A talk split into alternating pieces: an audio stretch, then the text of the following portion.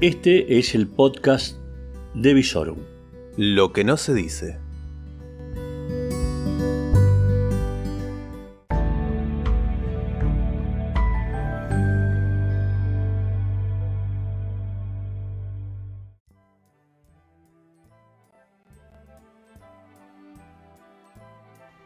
Muy buenas tardes.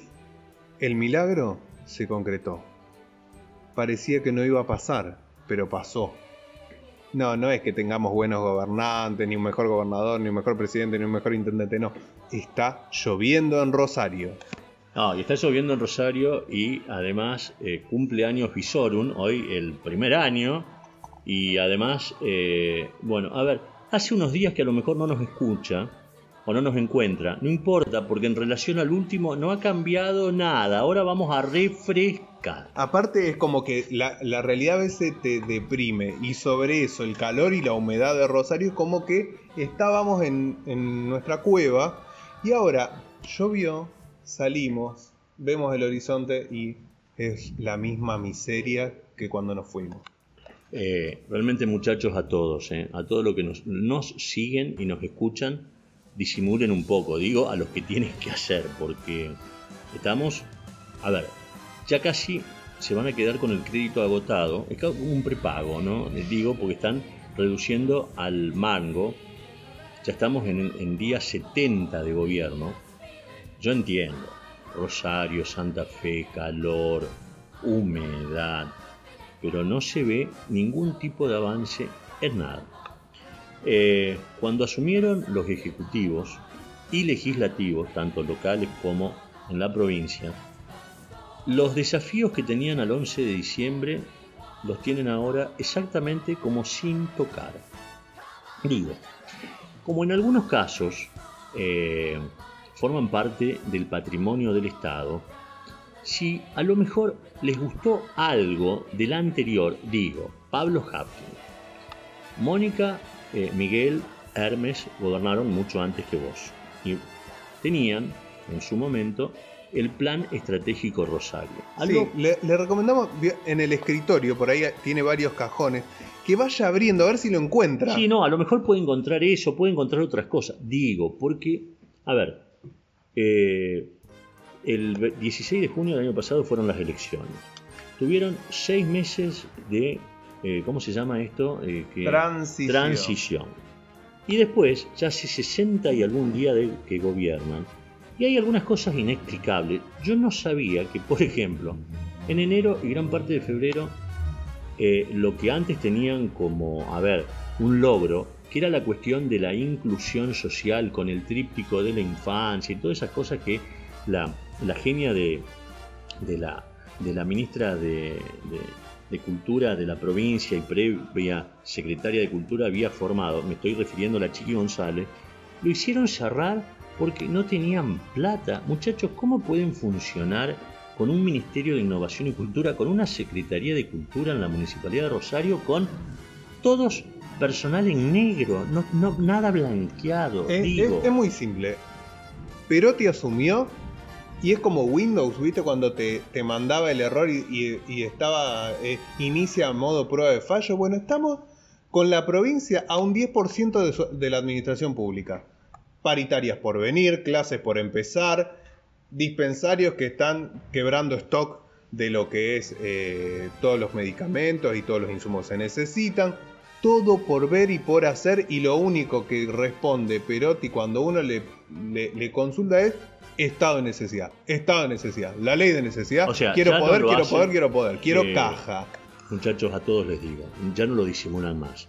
Cuando uno tiene conversaciones off the record, que son las que, las que se hacen con los grabadores apagados, todos, a nivel ministros y a nivel secretario, que tampoco hay mucho, porque están haciendo una administración con no más... A ver, que en otro momento se podría haber tomado como algo virtuoso, yo ahora creo que, y esto lo digo yo, que no sé cuán virtuoso es tener un gobierno o armar un gobierno o tratar de conducir una provincia con 100 personas cuando tenés tanta diversidad de temas y tenés que atender tanta cantidad de situaciones locales fundamentalmente o regionales y la propia provincia. Es como un hospital con guardia mínima y trabajando a reglamento. Creo que lo único que está funcionando medianamente con regularidad es recaudación de impuestos. Sí, eso eh, sin duda. Eh, ya tampoco lo disimulan. No solo que se necesita la emergencia económica total con su transferencia de poderes, sino además la cuestión de hacer caja. Me dicen que están por agregar un artículo en la ley de estado de necesidad, es artículo final, ciérrese la legislatura, de manera tal de que no lo molesten al A señor ver, gobernador. sí, claro, y hay un ejemplo, si quieren verlo, que son los consejos municipales. El de Santa Fe está un poco más activo y en las próximas horas va a votar un presupuesto que ahí nuestra amiga Carolina Piedrabuena ha tratado de elaborar, pero con un detalle. La tasa general de inmuebles en Santa Fe va a aumentar entre un 130 y un 140% de acuerdo a la zonificación existente para cada uno de los inmuebles en la capital de la provincia. Señal de que Jatón también necesita caja para hacer gestión. Pero aquí en Rosario es muy evidente, tan evidente, de que, a ver, lo que recibió Pablo Hapkin fue una penosa y dolorosa herencia que no lo ayudó a catapultar una gestión que hasta ahora está coronada por el humo. Y los que son grandes ausentes, salvo dos o tres excepciones que aparecieron estos últimos días con declaraciones, pero no tocando el meollo de la yendo al meollo de la cuestión, sino hablando de una cuestión provincial, que son algunos legisladores locales del PRO, el resto una total y absoluta indiferencia. Me gustó, el sábado le rindieron un tributo al fundador del socialismo, Guillermo Esteves Boero. Sirvió para que nos reencontráramos, por lo menos desde el punto de vista de la imagen, con un montón de desaparecidos en diciembre. Bonfatti, Balaguer, La chica esta Rueda, que Mónica. es- Mónica, Mónica. apareció. Susana Rueda, nuestra amiga, eh, que todavía no le he visto acciones como concejal. O sea, debe estar ordenando el despacho. de- puede ser. Digo, eh, van pasando los días, estamos ya en 18 de febrero, o sea que estamos casi a 70 días de la Asunción. Vuelvo a decir lo que dije hace una semana y algo atrás, hagan, hagan. Porque hay un tema que independientemente de las declaraciones o no, que yo creo que el rosarino por nuevamente decantación le va a empezar a prestar muchísima atención porque los números se van incrementando día a día. Pegó muy fuerte como, bueno, el asesinato el día viernes del, del tema del, del- del- del taxista, este triple asesinato de una joven familia, eh, el, apellido Alvarado, anoche, ayer domingo. Eh, el, papá, 21 años, la mamá, otros 21 años y la nena de un año. Eh, bueno, hoy la policía dejó trascender que era una vendetta, una cuestión interfamiliar, que el abuelo era un cocinero de la droga en la zona noroeste de Rosario. Digo, algo está pasando para que el ministro Saín haya hecho las declaraciones estas muy rimbombantes que han caído muy mal, pero que en síntesis no es nada más que un sopapo a todos los rosarinos cuando dicen, a ver, pretenden la seguridad de un cantón suizo y es una ciudad cargada de violencia. Sí, es cierto, es una ciudad cargada de violencia. Lo que sorprende es que el ministro Saín, el ministro de Seguridad, que era teóricamente el que iba a pacificar la ciudad de Rosario, eh, no sabemos qué es lo que está haciendo, además de, a ver, mostrarse como el Capitán América y entrar en las redes sociales para bloquear a opositores, a periodistas. Yo no creo que Marcelo, que es un tipo muy inteligente y uno de los que más sepa, sabe en Argentina de seguridad, consulta de toda América Latina, haya sido designado para esto. Está para otras cosas. Pero también es cierto que sería interesante de que algunas cuestiones de señales que se envían se vean. Por ejemplo, el famoso acuerdo por el tema de los gendarmes en la calle en Rosario, donde teóricamente iban a venir 3.000. La ministra Federic no mintió cuando dijo, no, no, vamos a ver qué es lo que hay, vamos a hacer un nuevo esquema de estudio de situación, van a seguir los 90 que son los miembros del destacamento móvil 2 de Rosario, que van a hacer determinada tarea y nada más. Eso cuando llegó acá lo quisieron vender como que no, bueno, sí, es eso. O sea, no van a haber gendarmes, no van a haber mucho más policía federal, no van a haber mucho más de lo que están viendo. Sigo insistiendo, y esto me hago cargo yo, no necesariamente nuestra institución, que nadie habla de la cuestión de la pacificación y que hay un montón de dirigentes de todos los tipos y orden que se hacen olímpicamente los boludos, porque si se llega a esta situación de ciudad violenta, de ciudad no inclusiva, de ciudad que, bueno, eh, cada uno nos estamos mirando el ombligo y nos importa un corno o un carajo el otro para algunas cuestiones, es porque, a ver, eh, no hubo políticas claras en su momento para atender los barrios, hubo un desmedro total en el tema del empleo y la producción, hubo un abandono total en la parte educativa y en la cuestión inclusiva, hubo un abandono total de la ciudad de Rosario que casi, además de la cuestión de que el objetivo sería de que nos matemos menos y que sea más segura, creo que es un momento ideal, ya que está de moda, reperfilar la ciudad y resignificarla, porque así como está, no creo, como dice Roy López Molina, que esta es una ciudad que para el año 2020 o el 2030 va a estar dentro de las 200 principales ciudades del mundo para la toma de decisiones. Claro, la cuestión está en que pacificar, ordenar, todo eso requiere trabajo de la dirigencia.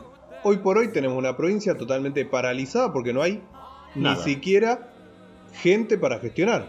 No, pero además tampoco hay, nada. no hay nada. No hay, no hay funcionarios nombrados. Tenemos una municipalidad quebrada, por lo tanto, fuera de lo que es la planta permanente, que aparentemente empieza a cobrar su sueldo con un poco más de normalidad y regularidad, con una municipalidad sin recursos y encima, aparentemente, con una dirigencia que no tiene visión para darle un norte a la ciudad, totalmente paralizada.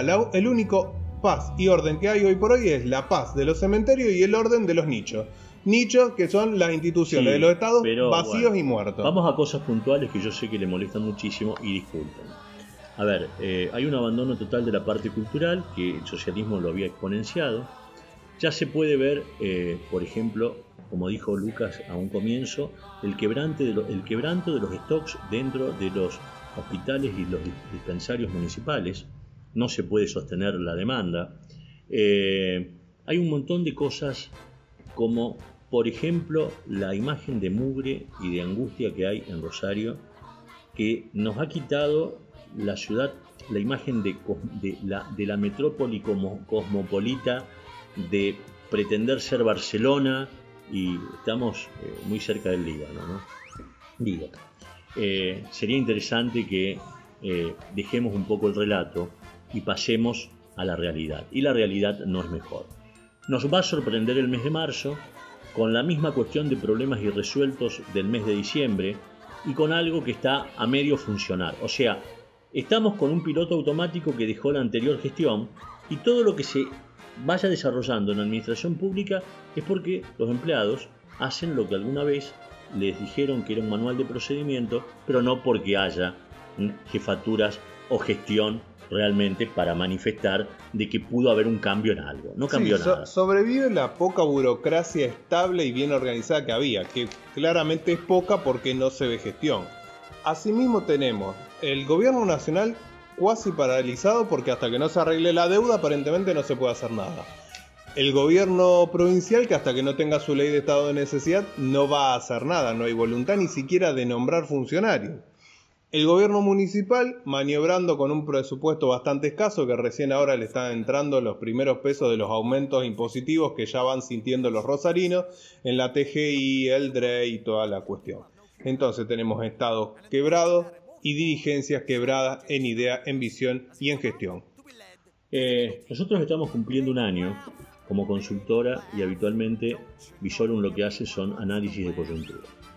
Cuando nos propusimos hace dos meses hacer podcast, o sea, pequeños eh, eh, actos de exposición y de narración de cuestiones, pensábamos que a esta altura íbamos a estar hablando profundamente de algo nuevo, de que el gigante se iba a despertar, de que eh, había por lo menos eh, algo que quebrara la indiferencia eh, y la anomia, con la cual se terminaron ciclos que ya están casi como en el olvido.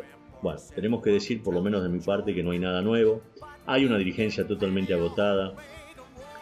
hace 38 años que estoy haciendo periodismo, yo le diría que el 70% de los representantes son los mismos con los cuales discutíamos o conversábamos en el año 84. Vos eh, fíjate que no hay, no hay renovación dirigencial, no hay renovación ni de escenario ni de visión país. estamos con los mismos dirigentes del gobierno de hace 12 años, discutiendo los mismos temas, sin ideas nuevas.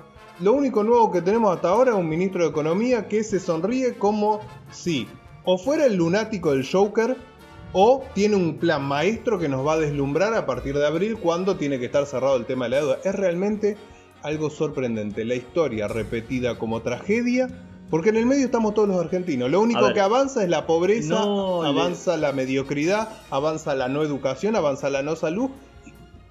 A ver, no les creo que eh, tengan un programa. Yo creo que están gobernando el día a día. Es una cuestión de zafar, como hacen los chicos cuando van a dar una lección o cuando están cursando el secundario. O sea, hoy es un día menos de la gestión que tiene que terminar dentro de tres años. Yo creo que saben que tienen tanta cantidad de días cuando se llega a esta cuestión con estos problemas es zafamos un día, ganamos otro, ganamos otro. Eh, tengo la percepción de que dentro de algunos meses Argentina puede, ser, puede llegar a ser una gran villa miseria, tipo eh, garito aguantadero. Disculpen, no lo puedo disimular y no es que uno esté a favor de Macri porque realmente creo que hemos superado un gobierno paupérrimo, donde si sobresale en algún momento va a ser por la cuestión de las libertades y no el discurso hegemónico que se pretende en este momento. No estamos viviendo un buen momento, yo creo que hay un montón de fe y esperanza, pero también hay un montón de indiferencia. Eh, vos, fíjate, si hay algo en donde si vemos una continuidad, es en la política de ajuste. ¿Vos te acordás que lo que se miraba era el modelo portugués? Sí, bueno. Recordemos, el modelo portugués son 12 años de ajuste que quedan como resultado la emigración de Portugal de alrededor de 5 millones de jóvenes que deja un país pobre, apenas saneado, que ahora está tratando de volver a crecer. Eh, tengo que decirlo realmente con pesar, cada vez veo más amigos, allegados, amigos de amigos, sacando pasaportes europeos, yéndose al otro lado a ver si hay algo, que tampoco vamos a decir que es la panacea. Y estamos, y estamos viviendo la continuidad del ajuste, porque vamos a decirlo, la cuestión esta de la jubilación es la fiesta al lado del ajuste. A ver, lo que quiero decir es que no se animan, porque creo que no tienen los huevos suficientes para decir que si hay un avance, y esto después de haber consultado a un montón, tanto de la internacional de la seguridad social como nuestras propias fuentes, de que si está Argentina negociando un acuerdo con el fondo, eh, realmente es poco creíble que el Papa o la directora general del Fondo Monetario Internacional nos quieran ayudar, porque hay algunas cuestiones que no pueden, porque no es que estemos en el veraz. No solo que somos malos pagadores, sino que además todos los, papelitos que le mostramos tienen una inconsistencia total. Aparte ya no nos creen más porque ya nos, ven venir, nos ven venir a 100 metros, porque hay una cuestión, tenemos que dejar de mentirnos como sociedad. A ver, a ver si el presidente considera que es necesario ajustar arriba para repartir algo, que lo diga. Porque esta mentira de que estamos pagando más jubilaciones cuando se hacen los números y se ve un ajuste global de 5.500 millones de pesos mensuales, presidente, dígalo, no alcanza, las jubilaciones por ahora vamos a pagar esto y después veremos, pero por lo menos dejemos de mentir. Hay un acuerdo y un borrador. A propósito, en estas horas está la delegación del Fondo Monetario Internacional que teóricamente se iba a ir mañana o el miércoles a primera hora, se va a quedar durante toda la semana y donde hay un tema que es insoslayable porque lo comentan en todos los lugares del mundo, que es virtualmente la, la supresión del sistema previsional argentino tal cual como está. O sea, hay que buscar una alternativa porque el que está ahora en vigencia no se puede seguir aplicando. ¿Eso qué significa? Que no va a ser muy distinto a lo que está sucediendo ahora, donde eh, a ver, se está pensando en la, la finitud, finitud del jubilado. Porque les quiero decir que además, esta historia de los 170 medicamentos no es muy distinto a lo que Macri había hecho en el año 2016, cuando asumió. Y hay otra cuestión. Lo hicieron al anuncio, no se sabe cuál es el Vademecum, pero además hay otra cuestión que es eh, peor todavía, que es el tema eh, lamentable de que esto no tiene participación de los colegios médicos profesionales.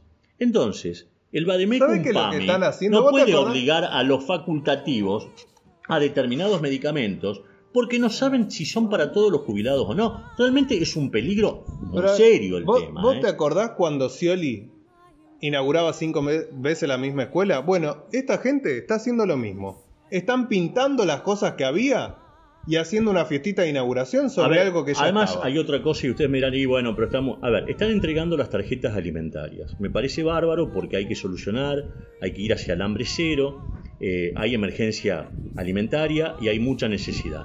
Digo, es necesario que ante cada tarjetita aparezca el gobernador, el ministro o la ministra de Desarrollo Social, el secretario de Comercio. Muchachos, En serio que parece que están contentos de que haya gente pobre que necesite esa tarjeta. El Dan va- una imagen lamentable. A ver, el que va a retirarla es porque realmente tiene necesidad. Y que le enrostren eh, en la cara, no solo que son pobres, sino que además le tienen que dar la comida, muchas veces afecta la dignidad. Háganlo con un poco más de tino ¿eh? y un poco más, digamos, de displicencia en homenaje a los que quieren. Aparte, menos, menos sonrisa, porque no hay nada que festejar en este momento en el país. Nada. Ni abajo, ni arriba, ni en el medio. Porque no hay ningún sector de la sociedad que esté mejor que hace dos meses, tres meses, seis meses o un año. No hay nada que festejar. Tienen que administrar esto, ver cómo lo mejoran y entre todos salir para adelante. Entonces, la cuestión de la sonrisa, la cuestión de la comunicación en el gobierno provincial es horrible. Yo no entiendo que haya funcionarios que todavía salen sonriendo y como si estuvieran eh, pudiendo anunciar que hay crecimiento, que hay algún tipo de mejora o algo. A ver, por favor, ubíquense donde tienen que estar. Hoy se lo veía al administrador del aeropuerto Rosario, que en cualquier momento lo van a bajar de categoría a aeródromo, porque cada vez hay menos vuelos, y tenía una sonrisa como si estuviera anunciando que vienen eh, cohetes interplanetarios en vez de aviones. Pero además, eh, lo que habrá que empezar a ver es que son gobiernos que no se pueden nutrir, porque tal cual como lo, de- lo decía un, un gran amigo mío, vos eh, para, cuando estás en una campaña electoral tenés que sumar a todos, pero para armar gobierno tenés que buscar a los más capaces. Y daría la impresión, por algunas designaciones que se están produciendo, que volvemos de nuevo al clientelismo político para tener punteros y una actividad puenteril en vez de tener especialistas técnicos o gente que realmente quiera solucionar. No salimos de la pobreza estructural, no salimos de la pobreza mental, la grieta se abre cada vez más y esto no tiene nada que ver por los macristas o por los cristinistas, porque a propósito, ¿dónde está Cristina, muchachos? ¿Cristina volvió de Cuba? ¿O se ha convertido en la principal opositora de Alberto? ¿O no? Porque sabemos que no está de acuerdo con todas las políticas, porque además, por un lado, muy prolijamente, Alberto habla de que hay negociaciones con el Fondo Monetario y por el otro lado Cristina sale desde Cuba en un contexto que no ayuda mucho diciendo que necesita una quita. Bueno, ya le explicaron a la abogada que esa quita no se puede hacer. Sí, hay, hay un proceso de erosión de la imagen de Alberto Fernández y asimismo de la propia institución presidencial que no se ve hace mucho tiempo en el país, lo cual institucionalmente es muy peligroso, porque recordemos acá, si se cae el presidente, se cae todo. Y quiero eh, relacionarlo porque como estamos intercambiando, eh, a ver, el día viernes la noticia la pasó a ser, pasó a ser el concejal de Rosario, Roy López Molina, que saliendo de su condición específica de un edil local de la ciudad de Rosario, habló de las mafias enquistadas en la policía y de un golpe que se está preparando hacia el gobierno de la provincia. Eh, Roy es abogado, escribano, sabe perfectamente como hombre del derecho, como hombre de la Constitución y como hombre repúblico, que si se tienen esas pruebas, no solo que hay que llevarlas a la justicia para que la justicia actúe, sino que hay que empezar a hablar en todo con nombre y apellidos. No todos somos iguales, no todos operan de la misma manera y no todos tienen las mismas Sí, intenciones. aparte porque se corre el riesgo de meter a toda la institución en la misma bolsa. Yo no, a ver, no creo que tengamos una institución mafiosa. Sí que hay enquistado en la institución comportamiento de personajes mafiosos que claramente dan zona liberada, le cobran al poder político para hacer su función. eh, y aparte lo que decimos siempre, no están bien remunerados, no están bien equipados, no están capacitados, no están respetados y no están organizados ni, ni hay desarrollado un plan integral de seguridad. He Por lo tomado- menos no lo He muestra. tomado conocimiento en las últimas horas que el verdadero aumento salarial a los policías de la provincia de Santa Fe es por el aumento del valor de los adicionales. O sea, El no ajuste es privado, Claro, siempre. A ver, no solo que tienen que trabajar 24 por 48, sino que en esas 48 horas que deberían estar descansando, tienen que salir a buscar plata haciendo lo que puedan, desde remis, cuidador de, or- de orfanato, eh, geriátricos, bancos o lo que sea. Bueno, realmente yo creo que hemos eh, hecho un análisis de coyuntura duro, pero siempre con la esperanza de que esto se puede cambiar y de que esto en algún momento va a pisar una bisagra y esa bisagra va a significar el cambio. Y aparte para llamar la atención, a ver, no hay tiempo de luna de miel. No se terminó. La- la- los, lo- los sectores más vulnerables no están con tiempo y uno lo ve y lo palpa en la calle. No hay tiempo Pero, porque no hay, no hay estimado- donde rasgar el, el- el fondo de la, del- De la olla, como decía ya quedó ¿no? sin nada. No, no, a ver, y estimado. eso va a entrar a levantar presión en marzo. Va, va a haber presión en los sectores más vulnerables, va a haber presión en paritaria por la inflación, va a haber presión en la clase media por el Santa ajuste. en la provincia de Santa Fe no va a haber cláusula gatillo, ya lo saben, no hay disimulo. Eh, a los docentes le va a costar muchísimo el comienzo de clases con la estructura que le va a dar el gobierno provincial eh, y no hay mucho más para decir. Entonces, eh, a ver, cuando las elecciones fueron en junio del año pasado, nosotros habíamos dicho en consultas tanto privadas como públicas que tener una transición en la provincia de Santa Fe de seis meses, si no se la iba a usar inteligentemente para hacer justamente un ensamble entre un gobierno y otro, cosa que sucedió, no sucedió, o sea, habíamos previsto que no iba a suceder, eh, el desastre se ve ahora. Yo creo que hay un montón de cosas para corregir, acá no hay espacio, hoy estaba leyendo lo de la cuestión de un eh, que, que Perotti necesita un pacto de la Moncloa para poder gobernar la provincia de Santa Fe. No quiero desilusionarlos, pero para que haya pacto de la Moncloa en la provincia de Santa Fe tiene que haber estadistas, como por ejemplo Adolfo Suárez y Felipe González, y un rey como Juan Carlos, ¿eh? en España en el año 82, que lo sentó luego del tejerazo para elegir 10 problemas, 10 causas, 10 temas de Estado, o sea, común a todos y con los cuales no se jodía. Sí, Entre falta- ellos la democracia. Falta visión, falta horizonte y se discute mucho la herramienta y no se discute el para qué de la herramienta. Porque, a ver, Perotti quiere su ley de estado de necesidad y no nos dice para qué. ¿Para qué? ¿Para qué? Se necesita, en el esquema de Omar, se necesita hacer caja para hacer. Y está bien. Ganó las elecciones, todos sabíamos para qué venía, tenemos el modelo Rafaela, que es un modelo exitoso, Claro, pero no ganó Bien. la elección legislativa, por lo cual no puede pretender gobernar solo desde el Poder Ejecutivo. Tiene que aprender un poco de justamente... que gimnasia institucional. O sea, hay una legislatura con la que tiene que negociar, hay consejos deliberantes, hay intendentes. No está solo el gobernador y tiene que entenderlo. Eh, yo sé que a Omar le cuesta muchísimo. En Rafael le dicen el mudo porque no hablaba mucho. Me quedo con el, el Omar hacedor, que no lo veo todavía. No lo veo. Pero sé que puede aparecer en algún momento. Porque necesita la ley de Estado de necesidad. Bueno, sí, y cuando. Y dice- la ley de Estado de necesidad, Julio, necesita la... porque Sí, las cajas están vacías. Pero le explico una cosa. Cuando escuchen Eh, eso. pero la ley de Estado de cuando necesidad. Miguel, cuando Miguel y los muchachos que tienen son 28 escuchan eso se crispan. ¿A dónde está Miguel? Yo le voy a. Ah, a mí me llegó, día, me lo llegó vi un rumor. No, no sé. Dicen que está flotando por los ríos de Santa Fe y encallaría en cuatro años directamente en la Casa Gris porque se pone solito la banda de vuelta de gobernador por cómo viene el gobierno Pero qué provincial. optimista. Bueno, los muchachos ya empezaron a moverse. ¿eh? El otro día, muy bueno el homenaje que le hicieron a Guillermo Esteves Boero. Que creo que el Guille, si se llegara a levantar de la tumba, eh, al- alguna patadita pegaría por lo que veía. Pero bueno, está bien. Hay que darle crédito. Todo se transforma. Y yo quiero terminar diciendo que todo pasa. Y que hay algo. Se ríen acá. Eh, todo puede ser peor. Así que eh, veamos si Sí, podemos cambiar algo. Vienen dos bisagras. La primera bisagra va a ser marzo. Y si esto no cambia en junio, creo que viene muy negro el panorama para los tres ámbitos de gobierno donde hasta ahora el que mejor surfea es Pablo Hacking. Bien, hasta la próxima de mi parte. Hasta la próxima lluvia.